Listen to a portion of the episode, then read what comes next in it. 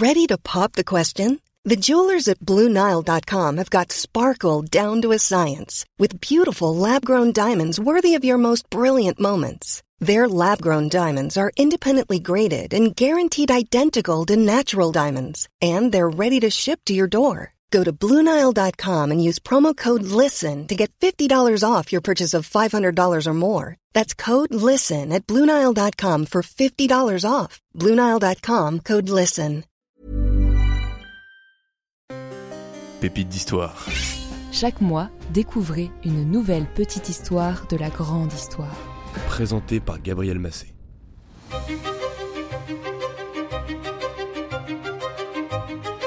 Bonjour à tous. Dans cet épisode, je vais vous raconter une histoire bien étrange et assez méconnue du grand public, la mort du dernier prince de Condé, issu d'une illustre lignée française. Au programme de cet épisode, jeu de pouvoir et influence au 19e siècle. Ok, alors là, ça va être un bain de sang.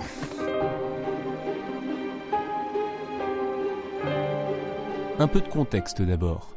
Fin juillet 1830, nous sommes donc une quarantaine d'années après la Révolution française de 1789, la France est ébranlée par une nouvelle révolution, celle que l'on appelle la Révolution des Trois Glorieuses, les 26, 27 et 28 juillet 1830. Pour avoir promulgué des lois liberticides, le roi Charles X est chassé du pouvoir et il est remplacé par Louis-Philippe Ier, ancien duc d'Orléans. Ils sont tous les deux de la famille des Bourbons, mais Charles X appartient à la branche aînée, la maison capétienne, alors que son successeur sur le trône, Louis-Philippe Ier, est issu d'une branche cadette, la maison d'Orléans. Ce dernier instaure la monarchie de juillet, qui a duré 18 ans jusqu'à la révolution suivante, en 1848, qui a mis fin pour de bon à la monarchie en France. Mais ça, c'est une autre histoire.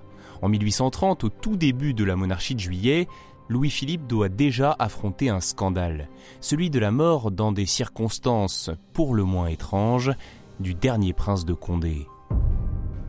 Il s'agit d'Henri-Joseph de Bourbon-Condé, un parent du nouveau roi Louis-Philippe, qui est aussi de sang royal puisqu'il est cousin de feu Louis XVI, guillotiné pendant la Révolution de 1789. Le prince de Condé est aussi l'une des plus grandes fortunes du royaume, propriétaire notamment du palais Bourbon, qui abrite de nos jours l'Assemblée nationale, ou encore du château de Chantilly.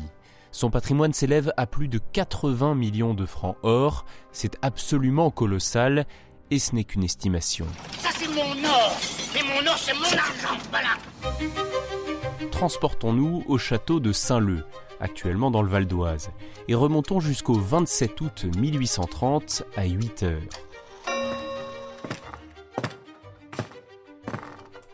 Un valet nommé Lecomte marche dans un couloir, il rejoint la chambre de son maître, le prince de Condé. En arrivant, il s'étonne. La porte est verrouillée de l'intérieur. Ça c'est très inhabituel. Le valet insiste, sans succès puis décide de prévenir le médecin de la maison. Celui-ci s'acharne à son tour sur la porte avant de prendre la décision de la faire enfoncer. Une fois entré dans la pièce, c'est l'effroi, la présence glaçante de la mort. Le prince, âgé de 74 ans, est pendu à la fenêtre de sa chambre. Rien dans son tempérament ne laissait pourtant présager un suicide. Que s'est-il vraiment passé? Analysons de plus près la scène, car les archives détaillées de l'époque nous éclairent quelque peu sur la situation. Voilà ce qu'on peut lire dans le journal Le Constitutionnel paru en décembre 1830. Absence de toute violence, ordre parfait qui régnait dans la chambre. Une chambre fermée de l'intérieur. Alors je ne sais pas vous, mais quand on me parle d'un mort retrouvé dans une pièce verrouillée de l'intérieur, je pense tout de suite au polar Le mystère de la chambre jaune de Gaston Leroux. Et nul doute que ce mystère de Saint-Leu est tout aussi étrange. Étrange. Autre fait marquant, le prince est suspendu par un double mouchoir à l'espagnolette de la petite fenêtre. L'espagnolette, c'est le verrou de fer. Mais ses pieds touchent le sol et ses genoux sont à moitié fléchis. On constate aussi que les mouchoirs sont noués par un nœud de tisserand, utilisé par exemple par les matelots pour relier deux cordages. Mais il se trouve que le prince était infirme. Il avait perdu deux doigts à la main droite, suite d'une blessure de guerre, et son bras gauche était invalide. Difficile donc de l'imaginer faire ce nœud de tisserand entre ces deux mouchoirs lui-même. Vraiment très étrange. Alors, le prince de Condé s'est-il vraiment suicidé ou a-t-il plutôt été suicidé? Les enquêteurs dépêchés par le roi concluent que le suicide est improbable. Je cite le rapport du chef de la police. La mort n'a pas l'air du tout d'avoir été un suicide. Il est important que l'on ne puisse accuser personne et que le testament ne vienne pas faire accueillir des soupçons.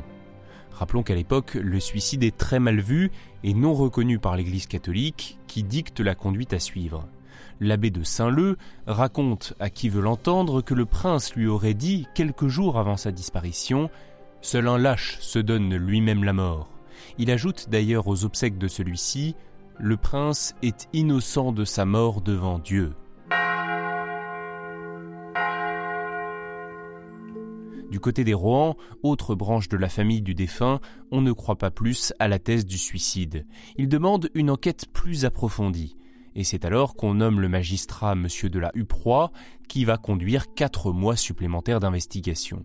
Pour lui, le prince est mort étouffé sur son lit et il a été traîné jusqu'à la fenêtre afin de faire passer le meurtre pour un suicide. Avec beaucoup de ténacité et d'ingéniosité, il réussit à résoudre la question du verrou bloqué de l'intérieur. Avec un inspecteur des forêts, il découvre qu'un lacet passé dans le loquet du verrou peut, depuis l'extérieur, fermer la porte et la verrouiller de l'intérieur. Alors ça, c'est très tordu, mais bougrement intelligent. Cette histoire est digne d'un roman, et pour qu'il soit bien ficelé, il faut répondre à ces deux questions. Quel est l'objectif d'une telle mise en scène Et qui aurait eu intérêt à tuer le dernier prince de Condé? C'est un mystère, et ça restera toujours un mystère.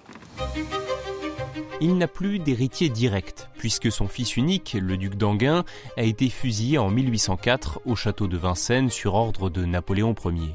Sur son testament, il est écrit que le jeune duc d'Aumale, fils de Louis-Philippe, hérite d'une fortune de plus de 66 millions de francs or de capital, soit 2 millions de revenus annuels. La baronne de Feuchères, Sophie Dawes, sa maîtresse, obtient quant à elle 2 millions de francs or, ainsi que les châteaux de Saint-Leu et de Boissy, du domaine d'Anguin, de la forêt de Montmorency et du domaine de Mortefontaine. Rien que ça. Ah, quand même. Autant vous dire que d'emblée, les soupçons se portent vers la baronne, car même si elle est sûre d'hériter à la mort du prince, déjà âgé de 74 ans, ce qui est très vieux pour l'époque, elle sait aussi que le reste de la famille, notamment les Rohan, vont contester son héritage. Les commérages vont bon train, on raconte que le prince a rencontré la baronne de Feuchères, qui s'appelait alors Sophie Dawes, dans une maison close de Londres en 1811, il y était réfugié pendant la Révolution et l'Empire, et comme elle avait 32 ans de moins que lui, il l'aurait fait passer au début pour sa fille naturelle afin de la ramener en France. On raconte aussi que c'est une fille aux mœurs légères, parfois une prostituée, parfois une courtisane, ou encore une simple femme de ménage. En fait, on ne sait pas vraiment, mais on raconte, on raconte. Vous n'arrêtez pas de bavarder, faites attention, faites très attention, hein En tout cas, pour pouvoir accéder à la cour, le prince de Condé lui a fait épouser un colonel de sa maison, le baron Adrien Victor de Feuchères, et c'est ainsi que le prince de Condé et sa maîtresse, Sophie Daus, ont pu vivre côte à côte au Palais Bourbon, au château de Chantilly ou à celui de Saint-Leu. Adrien Victor de Feuchères était-il au courant de la situation? Certains disent qu'en homme conciliant, il a fermé les yeux pendant un certain temps. D'autres sont convaincus qu'il ne savait rien, du moins au début, de ce secret de Polichinelle. Quoi qu'il en soit, il finit tout de même par quitter sa femme en 1824. La séparation prive alors la baronne de son statut mondain. Bien que persona non grata à la cour royale, cela ne l'empêche pas de poursuivre sa liaison avec le prince. Je vous le dis tout de suite, on ne sait pas si Sophie Dawes est vraiment derrière la mort du prince, mais disons que dans toutes les différentes hypothèses pour expliquer ce mystère, elle joue un rôle central. Elle et le roi Louis-Philippe. Oui, le roi lui-même. Ah, c'est surprenant. Ah oui, Ah. En fait, elle aurait réussi, non sans mal, à persuader le prince de Condé qu'elle soit ajoutée à son testament. Très attaché à elle, il ne pouvait rien lui refuser. Mais elle a aussi demandé que soit ajouté le duc d'Aumale, jeune garçon de 8 ans. Pourquoi? Parce qu'il est l'un des fils du duc d'Orléans, celui qui devient en 1830 le roi Louis-Philippe. Quel intérêt pour elle, me direz-vous? Eh bien cela lui sert à conserver sa place dans la société mondaine, qui ne lui est pas acquise vu ses origines modestes. Le célèbre Talleyrand aurait d'ailleurs participé à la discussion. En résumé, selon cette hypothèse, et je le répète, ce n'est qu'une hypothèse, Sophie Daos aurait négocié pour faire hériter le fils de Louis-Philippe contre une place à la cour et sa protection vis-à-vis de la famille de Rohan. On imagine bien qu'il ne devait pas être ravi de se faire spolier l'énorme héritage du prince. Le prince de Condé a en tout cas effectivement ajouté le petit duc d'Aumale à ses héritiers. Il faut dire aussi que c'est son filleul et qu'il tient à entretenir de bonnes relations avec son cousin, le puissant duc d'Orléans. Mais la révolution des Trois Glorieuses, en juillet 1830, change la donne. Talleyrand l'avait anticipé, mais pas le prince de Condé, qui n'est pas du tout favorable au renversement de l'ordre établi. On lit d'ailleurs parfois que le prince de Condé aurait prévu de fuir à nouveau la France pour Londres auprès de son cousin Charles X en exil. Aucun élément toutefois ne le prouve, pas un document, pas une lettre, absolument rien. On lit aussi qu'il aurait prévu de déshériter le jeune duc d'Aumale en faveur du duc de Bordeaux, futur Henri V et petit-fils de Charles X. Cet éventuel changement testamentaire est immobile, certes, et c'est possible, mais nous n'avons aucune preuve matérielle. Tout juste un indice, une lettre du roi à la baronne de Feuchères qui va dans ce sens. Empêcher à tout prix, madame, le départ du duc de Bourbon. Selon cette hypothèse, Louis-Philippe, informé du départ, aurait donc voulu intercepter le prince de Condé et le réduire au silence avant qu'il ne déshérite son fils. Toutefois, un élément ne concorde pas. Le prince de Condé a tout de même félicité son cousin, le nouveau roi, et il s'est dit rassuré que le régime en place ne soit pas une république, mais une monarchie constitutionnelle.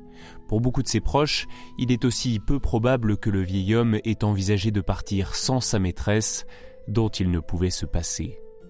Enfin, pourquoi le prince de Condé aurait-il voulu donner sa fortune à la branche aînée des Bourbons? Il ne s'entendait même pas. Ah, mais fallait le dire tout de suite. Pierre Cornu-Gentille, avocat et historien, a une autre théorie. Pour lui, le dernier prince de Condé a été victime d'un accident.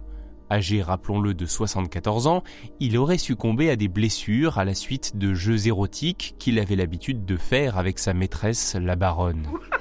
Oh le cochon Oh le cochon Cette théorie est celle qui prévaut aujourd'hui. Le juge de la Uproie, lui, ne croit ni au suicide ni au jeu sexuel. On l'accuse d'être un ultra-légitimiste, c'est-à-dire favorable au rétablissement de la royauté dite légitime, en suivant la lignée des Capétiens, chefs de la maison Bourbon. Malgré toutes ces découvertes, l'infirmité du prince, aucun penchant suicidaire, les manigances de sa maîtresse, les lettres la reliant à Louis-Philippe, rien n'y fait. La police, sous l'influence du roi, conclut à un suicide, et cela malgré la tentative de procès menée par les Rohan. Pour quelle raison? Pour ne pas révéler ses penchants sexuels? Pour cacher sa liaison, connue de tous, avec la baronne de Feuchères? Révéler qu'elle était présente ce soir-là la mettrait en cause, puisqu'il y a eu une mise en scène, s'il s'agissait bien d'un accident pourquoi n'a-t-elle pas demandé de l'aide pour tenter de sauver le prince? Parce que son décès est peut-être tombé à pic. En tout cas, un an après le décès d'Henri-Joseph de Condé, le tribunal de Pontoise décide de fermer le dossier, l'enquête n'ayant pas prouvé que le décès soit d'origine criminelle.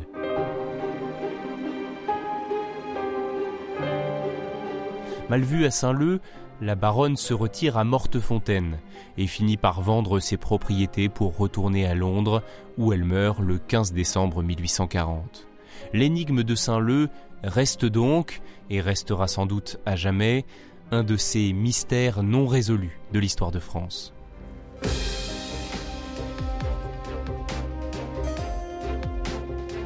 Merci d'avoir écouté cet épisode, j'espère qu'il vous a intéressé. Si c'est le cas, n'hésitez pas à vous abonner et à mettre 5 étoiles sur Apple Podcast et Spotify.